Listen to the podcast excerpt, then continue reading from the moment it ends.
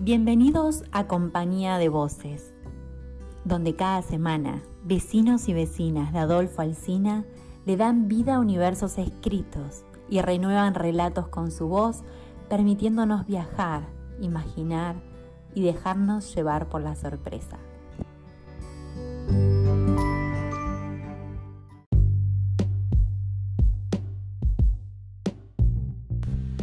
Hoy nos acompaña con su voz Rafaela Mayer de Carué.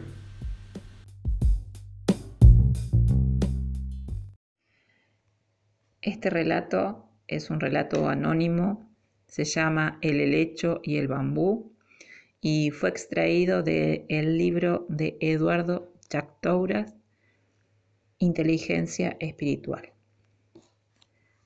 El helecho y el bambú. Un día decidí darme por vencido. Renuncié a mi trabajo, a mi relación, a mi vida. Fui al bosque para hablar con un anciano que decían era muy sabio. ¿Podría darme una buena razón para no darme por vencido? le pregunté.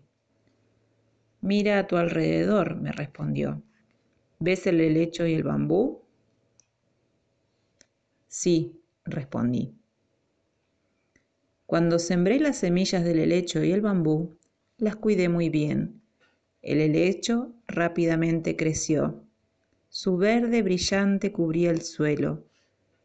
Pero nada salió de las semillas del bambú. Sin embargo, no renuncié a él.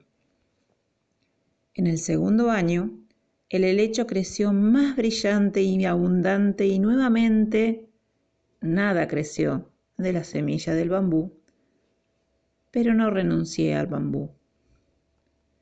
En el tercer año, aún nada brotó de la semilla del bambú, pero no renuncié. En el cuarto año, nuevamente, nada salió de la semilla del bambú, pero no renuncié. En el quinto año, un pequeño brote de bambú se asomó en la tierra. En comparación con el helecho, era aparentemente muy pequeño e insignificante. El sexto año, el bambú creció más de 20 metros.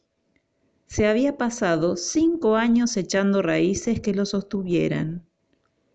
Aquellas raíces lo hicieron fuerte y le dieron lo que necesitaba para sobrevivir.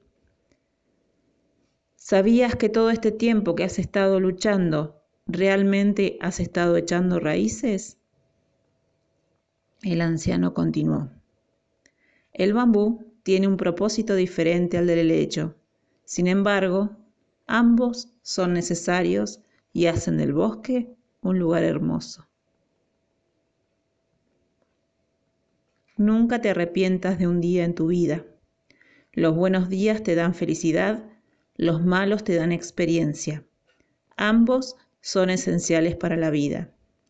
La felicidad te mantiene dulce, los intentos te mantienen fuertes, las penas te mantienen humano, las caídas te mantienen humilde, el éxito te mantiene brillante. Si no consigues lo que anhelas, no desesperes. Quizá solo estés echando raíces.